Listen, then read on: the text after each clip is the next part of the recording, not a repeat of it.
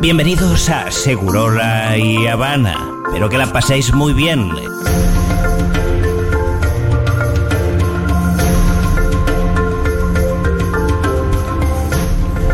Hoy es lunes 4 de abril, un día como hoy, pero de 2007, la Policía Provincial reprimía con violencia un corte de ruta de docentes neuquinos y asesinaba al maestro Carlos Fuentealba. Oh, mirá. La gobernación de Sovich. Me acuerdo tan bien de todo ese episodio. En su primer viaje al exterior tras asumir la presidencia, llegó Boric al país. Ay, sí. No, no, un paseo le dio. Miren la nota que le dio a Clarín, por Un- un favor. pase- lo sacó a pasear, che, y para que hay un tuit que me acaban de mandar, ¿lo vieron? No lo vi. Decía, eh, la nota decía tipo, Boric, eh, Spinetta, libros y Perón. No, no, todo así. Eh, y entonces alguien puso en Twitter, parece oyente de Futurock. Me encantó Spinetta, libros y Perón. ¿No se Pero ese la sería, pero ese sería oyente de Futuro Boric. Pero Sí, contra sí, mil. Contra mil. Bueno, según Santiago Cafiero, marca el inicio de una nueva etapa en la relación entre ambas naciones. Claro. Sí, claro. En las redes fue tendencia hashtag Malvinas por la conmemoración del Día del Veterano y los caídos en Malvinas. Pasaron 8 minutos de las 13 y se levanta el telón de Seguro La Habana. Bienvenidos al show.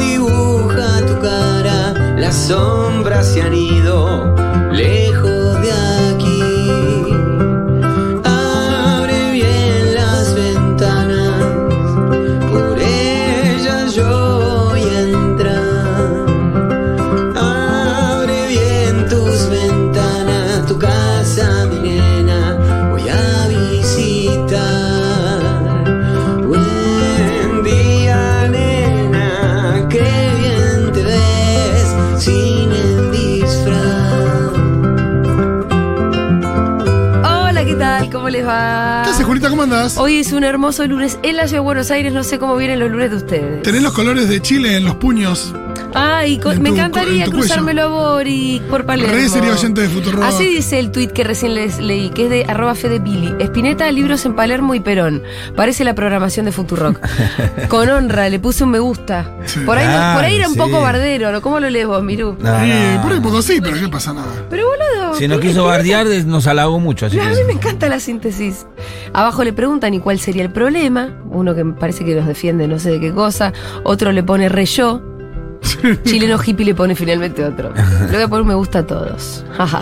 Bien, bueno, estamos hasta las 4 de la tarde haciendo un programón con un montón de contenidos como todos los lunes. Vamos a recibir a nuestros columnistas de los lunes, que son un montón. Ustedes se los acuerdan. Claro, Santiago Yo también, pero no lo voy a decir ahora. Lucía.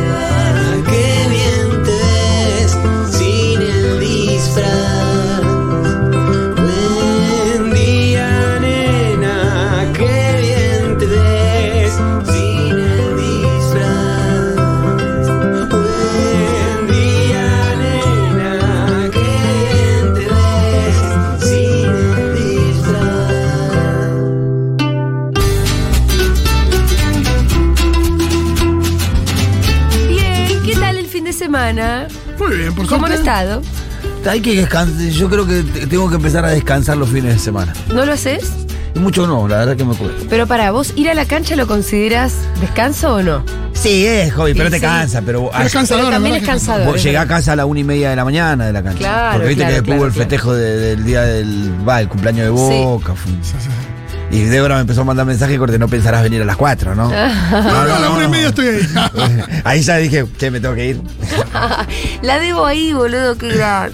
Como te tiene cagando un poco ajusta, la debo, ajusta, ¿eh? ajusta, es un lindo verbo ajustar. Sí. Eh, con el Rolito nos cruzamos en Tecnópolis en un encuentro sobre las Malvinas. los Estuvo muy 40 lindo. años. Sí, vamos a tener una notita sobre Malvinas uno de estos días. No nos hemos olvidado, ¿eh?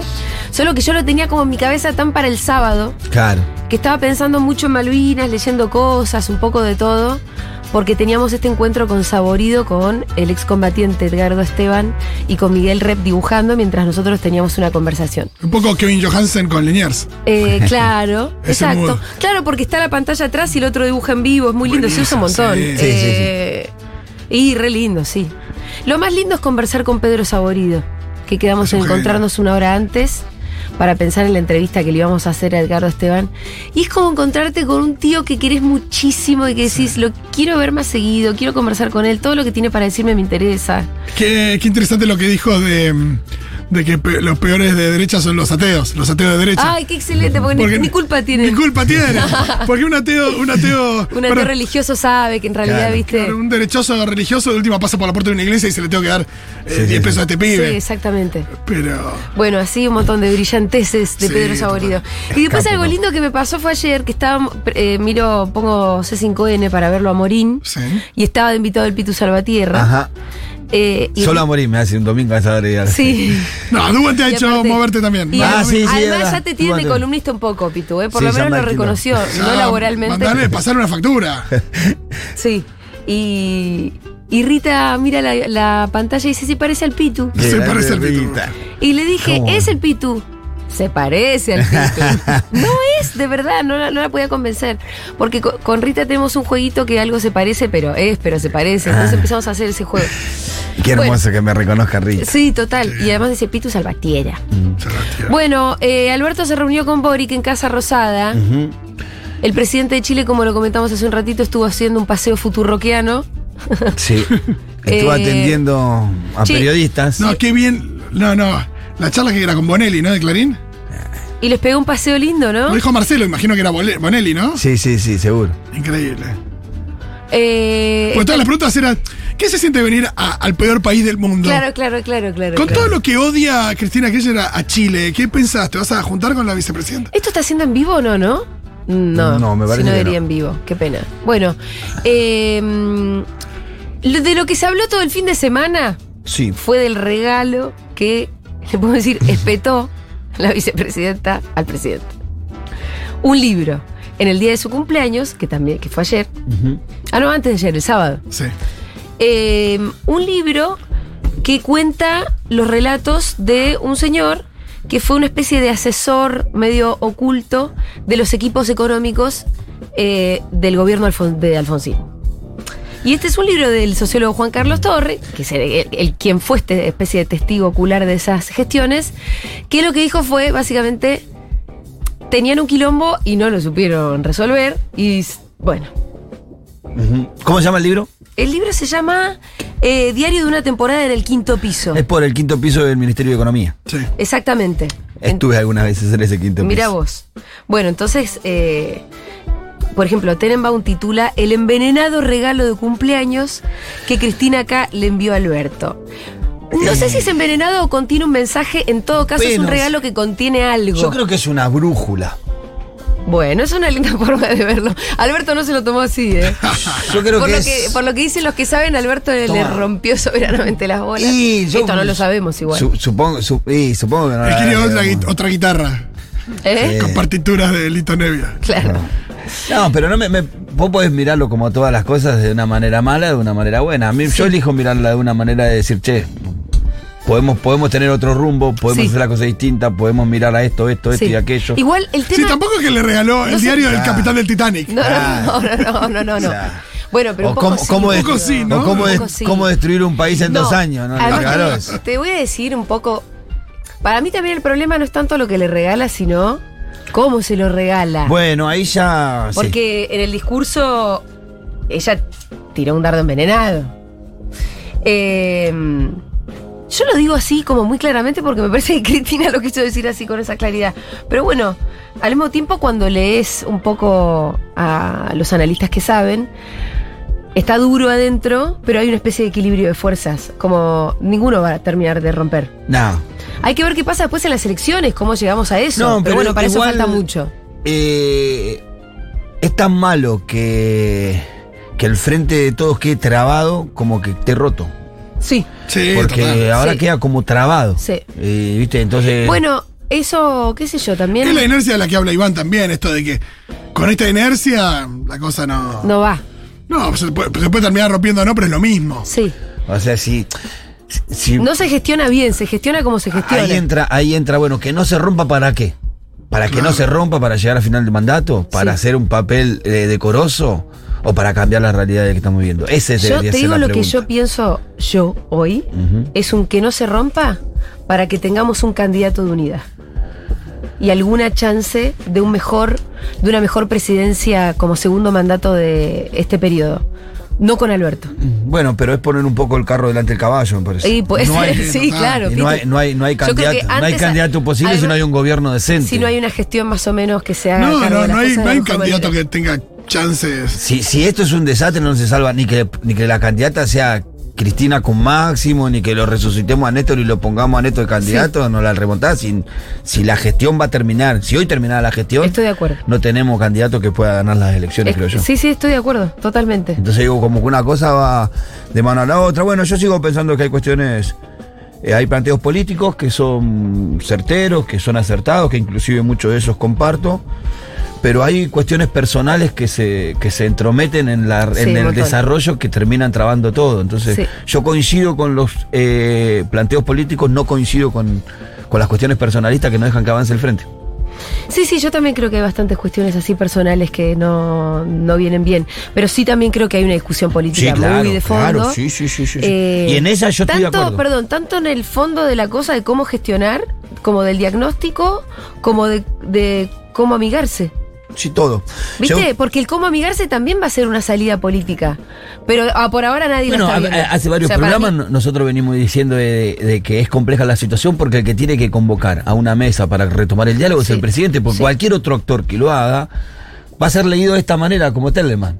Cristina le convoca a la mesa Claro, a Alberto, lo sí. condiciona de vuelta. Lo que pasa es que Alberto ahora, primero, creo que no tiene ganas, porque está Bueno, enojado. No es una cuestión de gana, y ahí entra lo personal. Y ahí entra también la capacidad de conducir. Ahí entra lo personal, no Porque tenés vos ganas. cuando, Bueno, vos- la verdad que vos como conductor tenés que morfarte un montón de malos tragos. No tenés ganas, bueno, encontrarlas las ganas. Buscalas a las ganas. Y Eh. genera el ámbito, porque si no la encontrás, si no lo generás, lo que nos estamos. La, estamos, la que la está pasando La estamos es pueblo. nosotros. Sí, sí, sí. Bueno, 1140 66 000 nos pueden mandar sus reflexiones de cualquier tipo, pero nos gustaría entrar en el- la siguiente consigna. Regalos, llamémosle como dijo Tenenbaum en su nota de Infobae, envenenados, o llamémosle regalo con mensaje, o llamémosle un regalo con contenido, que puede ser veneno, como puede ser la manzana Pero de tiene que ser negativo el contenido, no puede ser te regalo las. No, puede ser positivo también. Digo, estoy saliendo con alguien y le regalo un cepillo de dientes para que lo use en casa. No, no, no, no, para mí con contenido positivo, porque el de Cristina, yo decía, ¿cómo lo, cómo lo envió? Por ahí no fue con los mejores modos, pero en realidad el mensaje que le quiere mandar es bueno, es el de, chabón, fíjate que si vos vas por este camino, las cosas no terminan bien. Fíjate, además, otra de las cosas que ella dijo en su discurso es, eh, lo que termina ordenando eh, son los intereses no hay buenos y malos, ¿no? Esa parte también es interesante. Entonces, le pide que deje un poquito de lado esta ingenuidad que te lleva por el camino de el diálogo, de la mesa con tal, de la otra mesa con tal. Si vos no accionás fuerte con los mecanismos y las herramientas que te da el Estado, te van a pasar por arriba. Entonces me parece que el mensaje está bien. Capaz vos puedes estar dando un buen mensaje. Yo, por ejemplo, un regalo que hago, acá va mi primer ejemplo cuando una persona está embarazada y está por tener un bebé, le suelo regalar un fular, que Sí. es la tela que vos te atás para poder portear al bebé cuando es muy chiquitito. Y es un regalo que en realidad por ahí te dicen, ay, no sé si quiero. Yo lo regalo porque es un consejo. A mí me resolvió bastante los primeros meses de la vida poder portear a Rita, entonces es un consejo que le doy a la gente. Ay, qué Por ahí- bien quedaba Rintin ahí adentro. Es que Rita tuve mucho tiempo ahí adentro. Eh, ahora todavía quisiera ¿Y quién volver hizo público el regalo? Ella, en el discurso que Claro, organizó no en sé, el ahí ya me- Senado. en esa parte me perdí. Ella en el discurso que organiza el Senado, que además también Ahí esa es, esa es este, la, la media jugada de más. Eh, bueno, es que fue todo muy fuerte, porque en realidad los 40 años de la guerra de Malvinas es una fecha eh, lo suficientemente importante como para imaginarse un acto en conjunto. Presidente y vicepresidenta, Sí, con excombatientes y tal. Eso no pasó, No. por obvias razones que ya conocemos. Hubo dos actos aparte. En realidad hubo un mon- montón de actos, pero bueno, Cristina y Alberto no se vieron las caras. Y ella organizó un acto en el Senado Eh, y en este, a este acto vino Massa, Massa también tuvo que hacer. No, ¿qué pasa esto de. Ay, me invitaron a los dos. ¿a cuál voy? No, y Sí, tuvo que. mal que no sé se eso. encargó, obviamente, muy a lo Massa a su juego. Yo creo Estuvo que en los este dos. ne- ese es el, ne- el negocio que más le sirve a más. Sí. Sí, claro, Massa es como en este momento un poco el equilibrista, eh, aunque no le está yendo muy bien en en, este la idea momento. de tender puentes. Igual en este momento y en. Sí, pero últimos 15 años de Siempre carrera. hizo de equilibrista y en este momento, bueno, por eso a su juego lo llamaron. Sí, pero si el escenario es que no se que, que se doble pero que no se parta y el único que tiene vínculo con los dos espacios, una buena relación es él, es el gran ganador de todo este escenario. Totalmente, totalmente. Eh, sí. Yo dije hace tiempo. Sí. Sí, sí, Y, y lo que decíamos que otro equilibrista es Guado, pero Guado jugando a otra cosa, Los hemos visto a los besos. con otro contenido. Yo Eh, creo que puede ser un gran compañero de fórmula. ¿Los dos? Lo que pasa es muy masculina. Pero Y no bueno. sé si le da para ser presidente. Chicos. En ese caso sería una presidenta. Una candidata La que conduce es Cristina, con lo cual Sí, también. sí. podemos soltar un ratito, digamos, si esa fórmula es la que va. Podría ser una linda forma, pero no sé, falta mucho. Ay, Dios. Falta mucho. Falta recuperar. Sí, no, lo que falta digo- recuperar el valor adquisitivo. Podemos sí, dejar lo que de digo-. Claro, lo que digo es que por ahí el anuncio público de Cristina Sí. en cuanto al regalo hace público este un hecho que quizás podríamos evitarlo en este contexto hacerlo público por ahí no sé cuál es el, ¿El hecho sentido de qué? de hacer público que le regaló ese libro Ah, y que bueno. después todo el Pero, boludo, periodismo es toda la jugada. sí lo que pasa es que ahí yo yo le acepto el regalo Digo, no sé si lo vi, si está bien que lo haya dicho públicamente porque es pegarle un palazo. Ahí sí es pegarle un palazo. Pero si ella se está peleando en voz alta, Pitu, eso está claro también. Pero por eso, yo qué sé, vengo de un plenario Porque ella el se está peleando de cara al pueblo. Sí, vengo de un. Podemos discutir si está bien esto o no. Sí, sí, pero sí, me parece que lo que ella está mostrando cuando ella hace público su malestar respecto a un montón de cosas, ella dice, bueno, yo ahora estoy empezando a hablarle a la gente. Si este chabón no me escucha. De acuerdo al relato kirchnerista o al relato que, cristinista, ella intentó Hablar gestionar con con él, hablar, qué sé yo, cuando ya vio que no tenía suerte, empezó a hacerlo público. Sí, quizás uno lo mira, de- ve- yo qué sé, el fin de semana estuve acompañando el plenario de- del movimiento Vita, ahí me invitaron, Sí. estuvimos un rato ahí. Y la verdad que lo que se, lo que se mama de las bases es la necesidad de que no se rompa, de Sí. tender puente. Pero ya sabemos que las bases del movimiento Vita la- muchas veces no piensa como la dirigencia en cuanto a Cristina, ¿no? Sí, sí, sí, sí. Eso lo dijimos un Las bases de quieren a. Cristina, la dirigencia Sí. no la quieren a Cristina. Sí. Y, y- y a pesar de eso, había como una unanimidad, un reconocimiento de la dirigencia. Que lo mismo que antes, sin Cristina no se puede, con Cristina adentro. Entonces las bases como que están en otras discusiones que la dirigencia. En- yo qué sé, yo espero altura en este momento. Me parece que tenemos que recuperar la altura. Yo creo que Sí. Cristina la tiene, que la, que la tiene que poner en juego. Sí. Y tenemos que encontrar la manera de unificar el frente, de, por lo menos de tener una convivencia, pero no esa convivencia para que no se rompa, para llegar al otro lado del río. Pues ya parecemos, Sí. pero queremos llegar Sí. al final del túnel, la luz, cruzar el río. No para eso, sino para encontrarle un rumbo verdadero al gobierno y empezar a resolver los problemas de la gente, que mientras se están dando todas estas discusiones, la gente sigue pasando cosas. Mira, el domingo a la mañana fuimos a visitar a la tía de Débora, a González Catán, un terreno tomado hace mucho tiempo. Sí. Y nos encontramos con una situación, una piba que no, una nena que no iba al colegio de que empezaron las clases, Julio. No tiene zapatillas. Oh, me está jodiendo. ¿Viste? Entonces yo digo, mientras escuchaba el relato de ¿La esa tía de madre. Débora? No, ¿Otra? no, no, una vecina de la tía Sí. Débora. Nosotros la ayudamos a la tía Débora a sostener un merendero y una olla popular ahí con Sí. recursos nuestros, ¿no? Siempre le llevamos mercadería. Este asentamiento ya lleva varios años ahí. Es la situación de los asentamientos del conurbano nuevo, ¿no? Que tienen escasez, no tienen cloaca todavía, usan algunos, pudieron hacerse su pozo de baño y otras cuestiones. La verdad, ca- casa de, de, de pared de chapa, de techo de chapa, en la, su Piso de mayo- tierra, sí. eh, pocas, pocas casas con piso de, de- de cemento, la mayoría con piso de tierra. Y una de las cosas que me relataba, no, no va a la- ¿por qué no? Pero Débora le pregunto, ¿vas a la escuela? Tengo un guardapolo. Te- No, no va a la escuela. ¿Por qué no va a la escuela? No, no sabes que es un problema, tengo tres chicos, entonces como el otro va a la secundaria, eligió comprarle la zapatilla al más grande que va a la secundaria. Ay, boludo. Entonces, viste, cuando vos escuchás eso y después te No, das vuelta te y ves la discusión que te están dando, digo, fue loco, estamos en cualquiera, en cualquiera. en cualquiera mal. En cualquiera En estamos, cualquiera mal. Y la, y la mujer ¿viste? le decía, no, y no me alcanza. El- Vos veías los ingresos, cobraba el potencial. Y no, cobraba la asignación, no el potencial. Y, Sí. y vendía tortillas con chicharrón en la parada del colectivo de Cosé. Con eso vivía, tenía una economía que no superaba los 20 mil pesos de ingreso, 25 mil pesos de ingreso. Y sí, alquilaba, pagaba casi 12 mil pesos de alquiler. No, claro, ya está. Eh, eh, ahora cuando se mudó ahí al ranchito de Coso dejó de pagar alquiler y con esa plata ahí por ahí le compró una zapatilla al pibe, fue acomodando la- las cuestiones, irse a- a- al lugar donde está le, le evita pagar el alquiler que pagaba algo, tener un poquito menos y aún así... Y vos ya le conseguiste las zapatillas. Sí, claro, por supuesto Es que que la Pitu resuelve los problemas de la gente. No, se la manda... les- ¿Sabes al- qué va a pasar? Te voy a decir una cosa, Pitu, y te lo voy a decir acá enfrente de a tu público.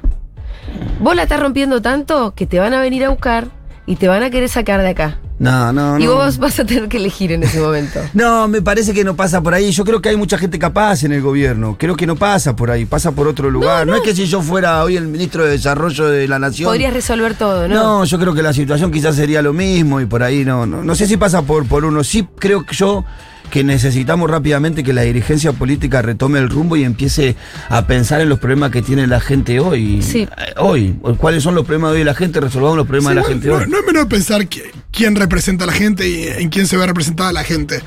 Eh, y es verdad Y que hoy está en, en conflicto eso. Y total. Sin duda. hay una crisis de estuvo, estuvo sí. en el año 2000, ya lo conocimos, 2001. Sí. Eh, pero ahora yo creo que, que vuelve a estar, porque hay mucha gente. Digo, pensá que mucha gente que votó a Alberto había votado a Macri.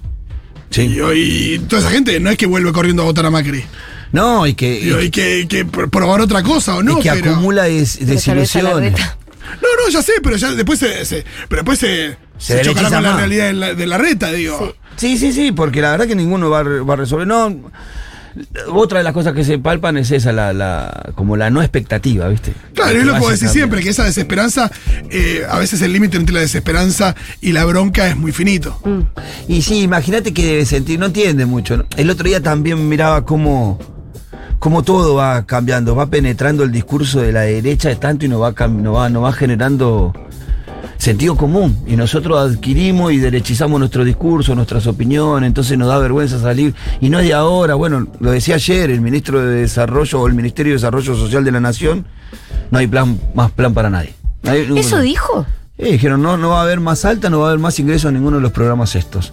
¿Y cómo ahora se le ocurre cortar eso? Y ¿Por es qué? complejo, ¿viste? ¿Qué sé yo? No, no me van a extorsionar, no, no van a extorsionar. Hablan de extorsiones, de un montón de cuestiones, mezclamos todo, hacemos una ensalada y lo que nos olvidamos, nos olvidamos lo más esencial, de que el 9 de julio, el, otro día. ¿La extorsión hubiese- es el piquete? ¿A eso se refiere? A eso se refería, al piquete que me extorsiona, que las organizaciones. Pero no solamente, digo, lo entiendo que lo diga alguien que está en el Estado. Hay compañeros que se pusieron a criticar el piquete de la semana pasada. Compañeros que son militantes, que cantan la marcha peronista, que te ponen los dedos en B y que critican a Pero ti. que tienen, pero que tienen eh, digo, las necesidades sat- eh, básicas satisfechas, si no es imposible. Y, y- y Yo- criticando, ah, no, porque son los piquetes, que es torsivo y la izquierda que lo financia el Estado. Yo te tengo que asegurar de que si la situación fuera una situación distinta, ni, ni un cuarto de la gente que está en la 9 de julio está ahí. Porque Claro, cuando la situación está bien, nadie quiere ir con su pibe a pasar una noche en la 9 de julio. Hacía frío el otro día, nadie quiere estar ahí. Entonces vos ves todo como un. En los medios, entonces te cubren eso y te dicen: gente que quiere ir a trabajar impedida por piqueteros. Como si los piqueteros no fueran gente. No, no, y si no Deshumanizando a los que están Sí. ahí. Todo, todo así. Nosotros nos derechizamos, decimos, no, los piquetes no, están mal. En un país en donde tenemos más del 54% de los pibes pobres, más de 9 millones de pibes, son pobres en nuestro país. Tenemos asalariados que no llegan a fin de mes. ¿Cómo podemos pensar que no va a haber conflicto social? Yo creo que la conflictividad que está en la calle es mucho menor a las situaciones que están viviendo la gente dentro de los barrios más humildes. Sí. Hay mucha gente que está en condiciones sí. que razonar, razonablemente podría salir a protestar y no lo hace. Está parado en una esquina vendiendo panuelitos, muchacho. Bueno, ¿vieron el hilo? Hubo un hilo en Twitter que ya tiene 60.000 me gusta, que es del sábado, con lo cual, digo, tuvo un impacto fuerte. Eh, de una mina que es pastelera, que, que se hizo de abajo, que, que nadie le regaló nada, y, y está todo con esa línea, Sí. diciendo, bueno, ¿por qué a mí no me ayudan y ayudan a los que, a los que no trabajan, no? Eh, Ay, qué feo. pero 60.000 me gusta, ¿eh? Es, Pero viste es, como. mucho, es muy chocante. Y es la historia de una persona que, que esto, que no tuvo nada fácil y salió adelante, pero que pero sí tiene en la cabeza esto de que, bueno, si yo puedo, la otros pueden, ¿no? meritocracia, la Sí. idea de la meritocracia. Sí, ahí después hay que ver por qué pudo, cómo pudo, en qué condiciones pudo, ¿viste? A veces tiene No, un golpe de suerte que otro no tuvo. Lo que sí te puedo asegurar es que eso fue un sentido común que nos construyó la derecha y que nosotros adoptamos hace mucho tiempo y empezamos a hacer concesiones discursivas a- ante la derecha que después se terminaron en convirtiendo en lectura de situaciones que provocan acciones concretas. Y me parece que ahí estamos como errándole el bizcachazo, como diría mi abuelo. Eh, re- eh, sí. Bueno, estábamos Porque, hablando. y lo último, Sí. porque lo último quiero decir, porque dentro de, vuelvo a repetir, dentro de la economía popular, que son las personas que trabajan en negro, fuera de la economía formal, debemos tener entre 6 y 8 millones de personas trabajando, de las cuales solamente un millón cobran un plan. Y yo te puedo asegurar, Julia, de que si no le pagaran más, los potenciar a esta gente, tampoco resuelve el problema. Es ínfima el, el- el- el dinero que implica no pagarle los... No vamos a resolver nada con eso. Entonces hay una lectura como que siempre el problema somos los planeros. El problema son... Y la verdad que no somos el problema. Pero Nunca lo fuimos ni lo vamos a hacer. eh, El problema de que de, de este, este choque de ideas como contradictorias. Vos tenés al ministro de Desarrollo que dice no va a haber más planes y después tenés una campa en, en la 9 de julio, incluso con dirigentes que pertenecen al mismo espacio diciendo tiene que haber un ingreso ciudadano universal. Claro. Entonces es como decir, puta, estamos como muy lejos de conciliar algo entonces. Y, y- y poniendo en definitiva a pobre contra pobre, ¿no? Che, queríamos hablar de regalos envenenados, Sí, de regalos con mensaje. Yo eh, dije que regalaba fular, un fular. Sí, me gusta. Eh, hay todo tipo de regalos en la mitología griega, en los cuentos de hadas, en los cuentos de princesas, los regalos que es la manzana envenenada de la bruja de Blancanieves, las hadas Siempre de la por algún lado te la cobran. Lo- la golosina de la, de la bruja de Hansel y Gretel. Sí, la golosina. Siempre por otro lado te la cobran. La- los dones que le dejan las hadas de la Bella Durmiente. Para ti, mi niña, que tengas sabiduría. Para ti, mi niña, que tengas belleza. Y en eso llega Maléfica y pum, que le regala una maldición. No, aparte si hubieran sido estándar los regalos de las hadas madrinas. Nada, salud, Sí. como alguna cosa como. Primero si le decían salud, le anulaban el hechizo a la otra. Claro. Claro. Eh, Prosperidad también. no, salud, salud, cam- cariño de tu familia y. Sí. ¿Para qué la belleza, no? Claro, un poco de amor, salud, dinero de amor, Sí. un poquito, mínimo, Sí. eh, nivel eh, plebeyo. Y la otra nunca vamos. hubiera. Y la, hubiera, y la tendrías que haber invitado a Maléfica también al, al bautismo. Claro. sí. Con eso te el problema. ¿Por qué y la película terminaba a los 10 minutos. sí, es verdad. Raro. Igual todo, a mí la Bella Durmiente me parece Che, aburrida. un regalo envenenado. Eh, por- Sí. eh, eh, Débora se queja que le regalan eh, cosas para cocinar.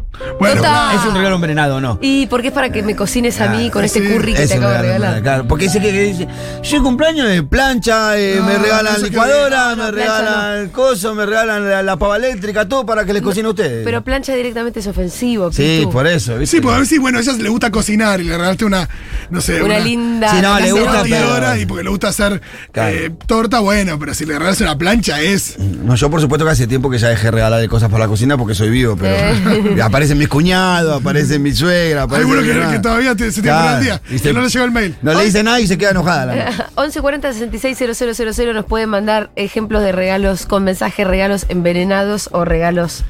eh, esto. Estabas en la mitología, a mí me gusta el caballo de Troya. El caballo de Troya es bárbaro. Fue un artilugio Sí. Con forma de regalo de, una escultura de caballo gigante Sí. de madera que los saqueos le quiere- quieren as- introducir a la ciudad de Troya. Los saqueos que eran enemigos. Em, entonces los troyanos dicen, ah, bueno, nos mandaron un caballo, qué hermoso. Lo meten adentro de los muros de Troya y de ahí salen todos los soldados de adentro. La vanidad. El famoso caballo de Troya después sirve obviamente como metáfora todo el tiempo. Y sirve también para los para los virus, los troyanos, que Claro. justamente tienen esto, que te bajas algo, parece atractivo y viene Y, con. y viene con los soldados saqueos, exactamente. Em, otros regalos de la mitología griega. Esto me lo contó Fl- Flor. Decile a Flor que entre si nos lo que cuenta nos cuenta ella. ella, porque Sí, ella que sí, sabe. sí, Porque yo voy a. mucho. eh, O sea, la del caballo de Troya lo conozco, pero la verdad que. Jasón abandonó a la bruja Medea para casarse con Glauce, la hija del rey Creón. Medea tomó su venganza enviando a Glauce un vestido y una corona de oro envenenados. Uh, tremendo. Eso es fuerte, porque directamente es asesinarte con el regalo. Duro. Una cosa es mandarte un mensaje, otra cosa es. ¿Estás mirando un, un gol? Se escuchó recién como. Ah, mira, no escuché yo, perdón, estaba mirando. Perdón. Vamos a saludar a Flor y a darle una bienvenida porque es nuestra nueva productora, Flor Lee. Bienvenida. ¿Qué tal? Flor. Flor no es la primera vez que hablamos con Flor, le hicimos una entrevista hace un tiempo este, por la anorexia, Flor. La gente la es. recordará porque fue sumamente interesante. Bueno, Anorexia de cosas. pero además de anorexia sabe un montón de mitología griega. Sí, no soy solo una anoréxica Sí. bonita.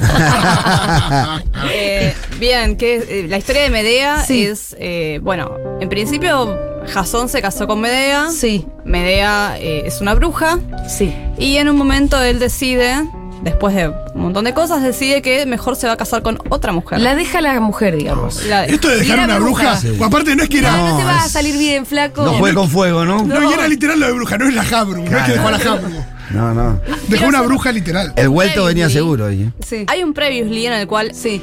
Medea, para que, Ja- para que Jasón pudiera escapar con los argonautas, lo que hace es cortar a su propio hermano en, pe- en pedacitos, Sí. porque el padre de Medea es el que estaba persiguiendo a Jasón. Entonces, para que su hijo pudiera tener la santa sepultura que tiene que tener según los griegos, lo que hizo fue hacer que su padre perdiera tiempo juntando los pedacitos de su hermano para poder darle esa sepultura y que su hermano pudiera, Sí. bueno, morir en paz. Y en, y en eso Eh, se le escapa a Jasón. En eso se le escapa a Jasón Qué y fijación también con la sepultura a los griegos, ¿eh? Sí. Sí. Antígona también. Exactamente, hay toda una historia, una idea de la bella muerte y bueno, Sí. cosas. Entonces, ya de por sí, Jasón, te casaste con alguien capaz de Sí. hacer todo esto. Y le dijiste, no, me- sabía de lo, de lo- lo de los pedacitos. Claro, porque Fue cómplice de eso. Totalmente. Perfecto. Y bueno, nada, Medea, cuando eh, Jasón se va a casar con otra mujer, lo que decide es hacerle un obsequio, que es una corona. Sí. Eh, algunos dicen también que es con un vestido, depende del el caso de, de la historia, que estaba envenenado y cuando ella se lo coloca, se prende fuego. Y Mamita su, y su padre, el rey de esta Sí. mujer, eh, intenta ayudarla y sacárselo. Y para sacárselo también se prende fuego él. Escúchame, ¿ellos sabían de quién venía el regalo? ¿Venía con remitente? No. Ah, bueno, claro. eh, No eran tan yo me boludos. imagino esta situación, se separan Diego y Janina La Torre. Sí, Diego La Torre se casa con otra. sí. Janina te manda una de estas. Recordemos que la mamá de Janina es medio bruja. Sí, totalmente. Te ponen en fricio. Sí. Bueno, tenemos otras historias. Eh, la caja de Pandora. No te vayas, Flor. No, no, Uy, uy, este- esto estamos. Boluda, no Salió quedan- la bolilla no para quedan dos más, o sea. Pensé que era por Como regalo de boda, Pandora recibió una misteriosa caja con instrucciones. Esta es la famosa caja de Pandora, Sí. que uno lo usa mucho como expresión para decir que Se eh, abre algo que no, tiene, no se puede controlar. no sabes qué puede haber adentro, ¿no? Algo así. Sí, que no se puede controlar. Se separan Janina y Diego, se abrió la caja de Pandora. Sí, Total. claro. Ahí tenemos un Claro. ejemplo. Eh, ¿Y entonces cómo es la historia? La historia es que Pandora le- también recibe como regalo de bodas Sí. eh, una caja. En esa caja estaban ocultos todos los males del mundo. Sí. Y la instrucción de ese regalo, que también Es es, mucho, un- ¿no? es una instrucción medio Sí. mala leche, que es no podés abrir esta caja bajo ningún punto de Eso vista. es lo mismo que la manzana del Edén, es lo mismo que los gremlins, es lo mismo que el muñeco de Krusty el payaso Claro. que le regala a Bart, eh, Homero a Bart. Sí. Digo, Incluso no la- se hacen regalos con instrucciones que Que no, no. se pueden manejar. La carta que mi papá le manda a mi mamá les quiero recordar. esa historia. Ah, claro. La- ¿Vos la sabés, Flor? No. Sé la historia, escuché las cartas. Pero bueno, no pero hay una parte de esa historia donde mi viejo le corta por carta porque se enoja por una cosa. Le manda la carta y se arrepiente de haberle cortado. Entonces él, en auto, le gana al cartero desde Bariloche hasta Santiago de Chile. Y cuando llega, le dice: Cuando te llegue la carta que te mandé, no la abras por ningún motivo. Para mí esa historia eh, sería más interesante si tu papá hubiera matado al cartero. bueno, pero capaz estarías preso al día de hoy. Y yo no, no estaría. acá. Patagonia, digo, Sería, situación. sería una gran historia. Digo, ¿no sabes que lo, lo horcó en- a la altura de Osorno? Sí, re. Eh, bueno, ah, y después estoy pensando, porque estaba leyendo la historia de Odiseo y el barril, Sí. ahora nos las contás vos, me hace acordar un poco al, al, al barril de Branca. No, al, al bidón de Branca. Al bidón de Branco. De Branco. De Branco. Branco. De Bilardo, Quedé pensando en Ferné Branca. No, claro, Bilardo y. Branco, sí, total. No soy tan futbolera. Bueno, sí, sí, bueno, fue, fue una- un buen regalo envenenado, ¿no? Y- recontra, ¿Qué sí, te parece? Sí, sí, sí, sí, sí, sí. Sí. ¿Cómo es la historia de Polifemo? Polifemo. Bien, eh, en la Odisea, Sí. eh, en- entre todas las circunstancias que tiene que atravesar Ulises para poder regresar a su patria, está eh, la isla de los Cíclopes, donde él va a- con algunos de sus compañeros a investigar y se encuentra en la cueva de Polifemo. Polifemo es el cíclope hijo de Poseidón. Sí, Tengamos en cuenta que Ulises se llama, o sea, le dicen en uno de sus epítetos, el odiado por Poseidón. Sí. Y esto tiene que ver, en parte, porque eh, Polifemo no tiene ninguna. no le hace gracia encontrarse a Ulises y a sus compañeros en, en su cueva. Entonces lo que hace Odiseo es obsequiarle un vino Sí. sin eh, aguar, digamos. Era un vino que se supone que había que rebajarlo con ocho vasos de agua. Porque me gusta el Y- vino tinto. Y a Polífomo también, que Sí. se lo- entonces se lo, se lo bebe de un trago. que Y lo pone muy en pedo de repente. muy en pedo de repente. Entonces, cuando se va a dormir borracho, lo que hace Odiseo, Odiseo además le dice que su nombre es nadie. Entonces se va a dormir borracho, con sus compañeros le clavan una estaca en el ojo, en el único ojo que tiene. Sí. Se despierta a los gritos Polifemo. Los otros cíclopes van y le dicen, hey, Polifemo, ¿qué te pasa? Polifemo dice, no, nadie me hizo nada. Sí. Ay, nadie me no. atacó. Y dice, bueno, si nadie te atacó, déjate de joder. Sí. Porque así eran los, los cíclopes. Y eh, de esta manera, nada, Polifemo queda totalmente herido y consigue escapar eh, Ulises con sus compañeros. Eh, Qué se garga Ulises, eh, re. Primero no te metas en la cueva del cíclope. ¿Por qué se fue a meter en la propia Y después tuvo suerte porque no le agarró pedo violento, porque se fue a dormir. Claro, Le agarró un pedo violento al cíclope. ¿Vos qué estás haciendo acá, flaco? Yo ¿Quién entiendo que estamos del lado ¿A de quién le Ulises. El famoso se desconocen de la esquina. Se desconocieron, dice la esquina, listo. ya se había comido alguno de sus compañeros. Y además. Eh, Ah, entiendo entonces la preocupación de Ulises. Le está pidiendo también un regalo de hospitalidad al cíclope, Sí. que no pertenece al mundo de los humanos. Y eh, le dice, bueno, yo te voy a dar un regalo, te voy a comer a vos último. Ese era el obsequio. Ah. ya estaba picada. Estaba la re cosa. picante, claro. Está bien, ya No, Las entiendo opciones eran malas y Porque en un peores. momento dije, me puse del lado del cíclope con todo esto que me acabas de contar. Ah, Como tiene un ojo solo que- y aparte se lo sacás. Claro, está durmiendo, lo pusiste en pedo. ¿Qué es todo Sí. esto? En la casa del otro. Pero bueno, sí estaba podrido y sí. Che, peor. me gusta una columna de estas historias, Sí, sí, ¿eh? Sí, re. La verdad que está muy buena. Me estaba acordando del que miraba el film de la película. La película eh, Dioses de Egipcio, que, de, de Egipto, Dioses de Sí. Egipto. Es media malita igual la película. Sí, muy. Viste Eh. que, que le regala un manto al padre, que al rey que primero se está envenenado y se muere. Ay, sí. Apenas arranca. Todo muy de la época, ¿eh? Sí, muy de esa, de esa época. A mí me gusta Pitufo Bromista. Eh. Te da la cabeza, sorpresita, sorpresita. es una sorpresita. Y te explota. Está bueno. Pero es bastante a lo sumo te Pero en ahí, pero en ahí, pero en ahí. Che, siempre explotaba, ¿no? Sí, sí, siempre lo dejaba todo con la ¿Pero cara era siempre el mismo chiste o a veces Sí, podía siempre el mismo chiste. Era muy bueno. Pitufo bromista, Gilla Murano y sus masitas. Ah, bueno. Comete una masita. Bueno, todo lo que es viuda negra también. Y sí, muy. totalmente. Lo mismo el estafador de Tinder, que es como una especie de viuda negra. En, en Y formato sí, porque te hace Tinder. regalitos. Bueno, el gigoló un poco. El gigoló. Sí, pero Gigoló un champagne y nada más al final. Sí, en realidad la- Gigoló vivía- El negocio de Gigoló es no regalar tanto, porque si no, no es Le regalan negocio. a él. Viene a ser un poquito a la inversa. Claro. Eh, tenemos un montón de mensajitos. A ver, che, si mandan audios, me coparía también. ¿Por qué a los otros programas mandan audios Uy, y acá uy, son uy. más tímidos? ¿Qué pasa? ¿No les pasa que ustedes escuchan la radio Sí. y dicen eso? A la mañana especialmente. A la mañana meten audio que da miedo. Ay, buen día, ¿qué tal? Antes de que empiecen los voy a saludar. ¿Y Sí, acá? sí, sí, sí. Acá, viejo. Uy, pero pasa que No nos sé, me parece que hay un código con, con- de Juana Morí con el público. Me parece Bueno. que es, no, no es texto, es Yo todo quiero audio. el código también. Eh, porque ves, por ejemplo, acá este amigo manda, mirá el... el- Ah, no, es un. Es eh, largo, igual es un audio de dos minutos, eso no, también. no ¿eh? creo que sea tan largo de dos minutos. Hola, Seguroles. Ahí va. A mi hermana le regalaron un portarretrato con la foto de eh, su suegra. Ay, Se lo Ah. regaló su suegra con la foto de ella. La relación es pésima, Está pero no era necesario ese regalo. Ay, pero ¿cómo a veces es bizarro directamente? Sí, aparte de la, la suegra tremenda, ¿no? A ver, Acá nos dicen mi papá regalándome cuadernos y resaltadores. Por si se me ocurre ponerme a estudiar. Igual riendo los resaltadores.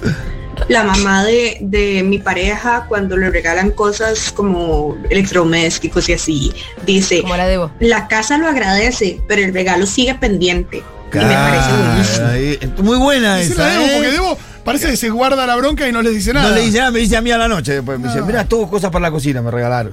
No, pero es buena esa Es respuesta. buena esa, ¿eh? está muy buena, le voy a decir. Eh, el collar de ópalo, Harry Potter y no sé qué cosa. ¿Cuál? Es que se me acaba de. Collar de ópalo. Harry Potter y la cámara secreta. Ah, no me acuerdo la cama secreta de la situación del collar de palo. Eh, En el libro me parece, no sé si es la película. Sí, sí, lo leí, pero no me acuerdo. Ah, por ahí era lo que tenía Ginny. No, Ginny tenía el diario de Tom Riddle. Pero no me acuerdo. No sé. Bueno, ahora sí están empezando a llegar los audios al 1140 660000, Muy bien. pero no los vamos a leer ahora, Bueno, los vamos a leer después. Sí, porque ahora ya está Santiago Levin. Muy bien. Dentro de un ratito, pero sigan mandando que tenemos mucho tiempo para mensajitos en el día de hoy. Regalos con mensaje, no regalos necesariamente envenenados. Regalos con un mensajito, regalos con una instrucción, con un Un buen consejo, huevo Kinder. Con sorpresita, podemos decirle. Muy bien, vamos a escuchar un poquitito de música.